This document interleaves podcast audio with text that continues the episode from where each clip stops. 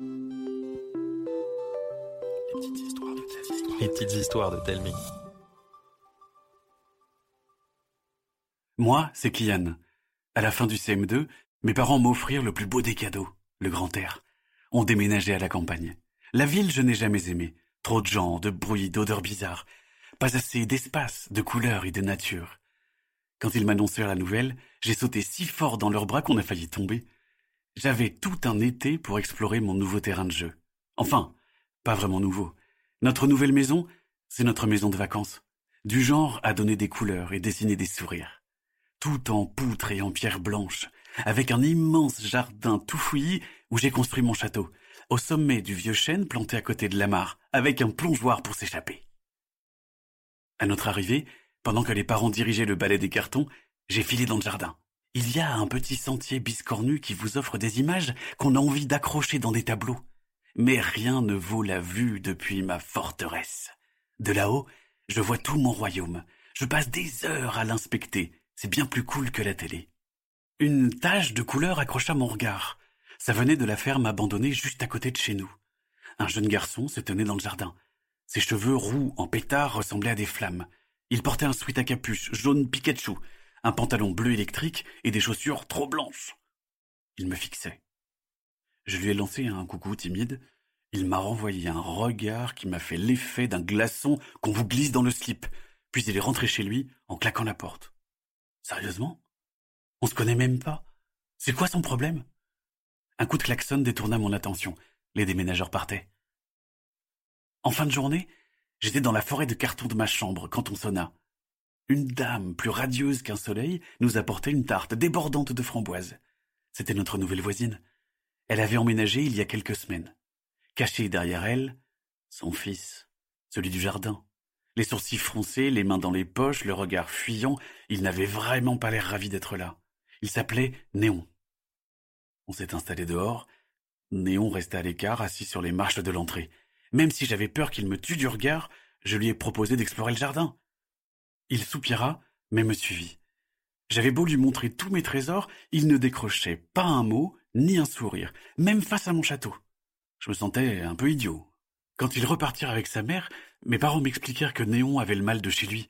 Comme moi, il venait d'une grande ville, sauf qu'il n'aimait pas être ici. Le lendemain matin, j'enfourchais mon vélo pour foncer à la boulangerie. Elle était toujours prise d'assaut, alors quand je réussis à avoir le dernier pain au chocolat, j'étais super fier. J'entendis soupirer. C'était Néon. Je l'ai regardé, il m'a regardé, il a fixé mon pain au chocolat, je lui ai tendu, il a refusé, j'ai insisté, il a eu l'air gêné, j'ai souri. Il a pris la viennoiserie et s'est enfui. Sur le chemin du retour, je pédalais super lentement, je pensais à cette truffe de néon, et il aurait pu dire merci. Un bruit de sonnette me tira de mes pensées. C'était Néon. Il me faisait signe de l'attendre. Sérieusement? Après tout ce qu'il m'avait fait? J'avais pas du tout envie de le voir. J'ai accéléré, mais il m'a suivi. Je me suis dressé sur les pédales pour le distancer. Mais il me rattrapait. Pas grave. J'allais le semer à travers la forêt. J'ai foncé à travers les arbres. Juste un coup d'œil en arrière, je vis qu'il me talonnait. Et d'un coup, mon vélo s'arrêta net. Le décor se renversa, j'eus l'impression de voler. Tout devint noir. En ouvrant les yeux, j'avais mal partout. Un gros tas de feuilles humides avait amorti ma chute. Je sentais des trucs qui grouillaient sur moi. Je n'osais pas bouger, il faisait trop sombre. Je vais te sortir de là. Tiens, attrape. Néon? Il me jeta une vieille corde. Grimpe. T'es sûr que ça va tenir? T'inquiète, elle est accrochée à un rocher, et puis je vais te tirer pour t'aider. Je m'étais hissé jusqu'à mi-chemin lorsque la corde s'est brusquement détendue. Une ombre hurlante me tomba dessus. En percutant le sol, j'eus l'impression d'être sous un tas de copains qui m'auraient sauté dessus. Néon se dégagea et s'assit à côté de moi. Désolé. La corde s'est cassée. J'ai essayé de résister et puis... Pas grave. On va sortir d'ici. Impossible de me lever. J'avais quatre-vingt-dix ans. Au fait, merci pour le pain au chocolat. De rien. Dis, pourquoi tu m'as lancé un regard aussi méchant quand j'étais dans mon château? T'avais l'air heureux dans ta cabane. Moi, j'aime pas ici. Y a rien à faire. Et puis Internet est trop lent pour jouer en ligne. On commençait à tâtonner dans le noir pour trouver un moyen de sortir? C'est pas en ville qu'on vivrait ça. Coincé dans un trou? C'est vrai, c'est trop bien. Attends Tu sens ça? C'est de l'air Ça venait d'un tas de pierres. En s'y mettant tous les deux, on découvrit un tunnel, assez grand pour qu'on s'y faufile en rampant. On ne voyait aucune lumière au bout, mais on n'avait pas le choix. Je passais en premier, suivi de Néon. Il faisait si chaud qu'au bout de cinq minutes, nous étions deux flaques d'eau. Le tunnel était interminable. Au moment où mon corps me suppliait de m'arrêter, mes doigts rencontrèrent des planches en bois pourri. Sans forcer, elles tombèrent. On était sauvés, mais plongés dans la pénombre d'une pièce qui sentait la poussière et le vieux champignon. Un coin de mur était zébré de lumière. Une fenêtre. Quand on l'ouvrit, l'air frais nous a remplis d'énergie. On était dans une sorte de vieille chambre. Tout était figé sous une épaisse couche de poussière. Un vieux matelas était posé par terre à côté d'un tas de bric-à-brac. Sous la fenêtre, une petite table où était posé un bac crasseux, une pile de livres et plusieurs boîtes en métal. Dessous, une vieille malle. On avait fait une incroyable découverte, mais la réalité nous donna une pichenette. Nos parents, ils vont s'inquiéter. Oh punaise, t'as raison. Mais il faut qu'on revienne. Cet après-midi? Carrément. On n'est pas retourné tout de suite à la cabane. Quand je suis arrivé à la maison, la douleur avait envahi tout mon corps. J'étais tellement couvert de bleu qu'on aurait dit un schtroumpf. J'ai dit une moitié de vérité aux parents, celle de l'accident de vélo. Mais rien sur le puits et notre découverte. Ils me forcèrent à rester au lit. Moi je mourais d'envie de retourner dehors, mais comme je marchais comme un petit vieux, j'ai obéi. Néon venait chaque matin prendre des nouvelles, accompagné de Golgoth son teckel, une joyeuse saucisse sur pattes qui a toujours la langue pendue. Ça lui donne l'air mi-niais, mi-rigolo. On passait notre temps à parler des trésors qu'on allait découvrir. Au bout de quelques jours, j'étais enfin sur pied. Néon et Golgoth vinrent comme à leur habitude. Au prétexte de sortir promener les chiens, nous sommes retournés sur le lieu de notre découverte. C'était une vieille cabane, recouverte de ronces et de mousse. Quand j'ouvris la porte, elle a tellement grincé qu'on s'est figé de peur. Golgoth renifla le plancher puis trottina vers le tas de fouillis à côté du matelas moisi. Les livres étaient rongés par l'humidité, les boîtes en fer tellement piquées par la rouille qu'elles étaient impossibles à ouvrir. Le bric-à-brac n'était qu'une pile de vieux trucs nuls, et la malle tristement vide. Tu disais quoi à propos de la campagne et de ses aventures? Golgoth aboya. Il grattait une planche frénétiquement. On l'arracha sans effort. Elle cachait une bourse en tissu. À l'intérieur, un coffret en bois qui contenait une feuille jaunie. Mon fils, si tu lis cette lettre, c'est que la guerre est finie et que je ne suis plus là. Avec une guerre, on peut tout perdre. C'est pour ça que j'ai convaincu les habitants du village de me confier leurs biens de valeur pour les cacher en lieu sûr.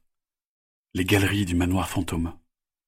Elle était signée par un certain Robert D et était accompagnée d'un plan. On s'enfonça dans la forêt jusqu'à rejoindre la rivière qui traverse le village. On suivit un chemin de terre pour déboucher sur une clairière au reflet multicolore. On entendait le chant des oiseaux et le clapotis de la rivière en contrebas. Au loin, un manoir à moitié en ruine se dressait. L'intérieur n'était pas mieux. Des toiles d'araignée géantes habillaient le hall, des ronces et des tas de fleurs y avaient élu domicile. Le grand escalier qui amenait à l'étage s'était effondré. Sans prévenir, Golgoth se précipita vers une autre pièce. On n'imagine pas qu'un si petit chien puisse être si rapide. Il ignorait totalement nos cris de rappel, et puis, il s'arrêta net, pour faire des petits bonds devant une porte. Néon le prit dans ses bras, la saucisse se calma. J'ouvris la porte sans réfléchir. Un râle inquiétant s'éleva. On va dire que c'est le vent, hein? Devant nous, un escalier descendait. Impossible de voir plus loin que les cinq premières marches. Partir en exploration sans matériel, on est vraiment pas malin. Golgoth gigota si fort que Néon le lâcha. Il s'engouffra dans l'escalier. En essayant de l'attraper, j'ai trébuché et dégringolé toutes les marches.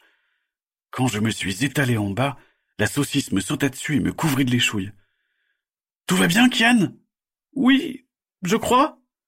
Tomber, c'est ta spécialité, c'est ça? Très drôle. Je pris Golgoth dans mes bras et je me relevai. Le plancher craqua beaucoup trop fort. Je fus comme aspiré. Cette fois, la dégringolade fut spectaculaire. Mon épaule heurta quelque chose de pointu. Je rebondis comme une balle. J'atterris lourdement sur une face lisse et très inclinée. Je glissais, sans pouvoir m'arrêter. Et puis, plus rien. Quand je me réveillai, je sentis la langue rugueuse de Golgoth. J'avais l'impression d'avoir une dizaine de marteaux-piqueurs qui s'attaquaient à mon corps. Et en plus, je n'y voyais rien. Le silence qui nous enveloppait était entrecoupé de craquements, de grattements et de couinements. La panique me fit relever. La douleur me foudroya et m'arracha un cri si puissant qu'on avait dû m'entendre des kilomètres. Je m'écroulai. Ma jambe était cassée. Je m'évanouis. Golgoth me réveilla à coups de gémissements et de l'échouille. Je ne pouvais plus bouger. Je pensais que j'allais mourir ici, oublié de tous, avec une saucisse pour seule compagnie. Mais j'entendis des voix. Loin, très loin, elles m'appelaient. J'essayais de hurler, mais je ne réussis qu'à soupirer. Ma seconde tentative se solda par une quinte de tout. Alors que je commençais à sangloter, Golgoth se mit à aboyer comme un fou. Après plusieurs minutes de hurlements, il se calma. Un homme barbu, casque vissé sur le crâne, apparut. Il se pencha dans la cavité où je gisais. La lumière me permit d'apercevoir des tas de malles et de choses emballées soigneusement. J'avais trouvé le trésor. Bouge pas, petit. Je vais te sortir de là. Il marmonna quelques mots dans son talkie-walkie avant de descendre en rappel. Comment tu te sens? Il commença à me palper la jambe, ce qui me renvoyait dans les pommes. Quand je repris connaissance, j'étais saucissonné dans une civière. J'entendais Golgoth japper. Le trésor? On va d'abord te ramener en haut. On s'en occupera plus tard. Quand on revit le jour, il faisait presque nuit. Mes parents me sautèrent dessus, en larmes. Ils me couvrirent de câlins, la douleur s'envola. Néon s'approcha. Je perdis à nouveau connaissance. Je me réveillais comme dans un film, au fond d'un lit, dans une chambre toute blanche éclairée par une lumière qui vous donne l'air malade. J'avais la jambe et le bras plâtrés. J'avais mal, partout, et j'étais une fois de plus couvert de bleu. Mes parents et Néon m'entouraient. Mon ami leur avait tout expliqué. On discuta un moment, Papa et maman passèrent par toutes les émotions, mais je crois qu'ils étaient surtout soulagés. Un peu fiers aussi. On frappa la porte, un monsieur rondouillard entra, posa un regard impressionné sur nous. C'était le maire du village. Il nous expliqua qu'on était des héros. Après avoir caché le trésor, Robert D s'était volatilisé. Tout le monde pensait qu'il était parti avec. Son fils était mort en défendant le village. Personne n'avait donc trouvé la lettre. Et puis, le maire nous annonça que d'après la loi, le trésor était à nous. La loi est super mal faite, non? Ouais, il est pas à nous. On pourrait le rendre aux familles, non? Et c'est ce qu'on a fait. Je n'avais jamais vu des gens aussi émus. Tout le monde nous appelait les petits héros. Ça nous faisait bizarre parce qu'on n'avait pas fait grand-chose. Je n'avais fait que tomber. Mais on était quand même fiers. Surtout que grâce à nous, tout le village s'était cotisé pour construire un mémorial en l'honneur de Robert.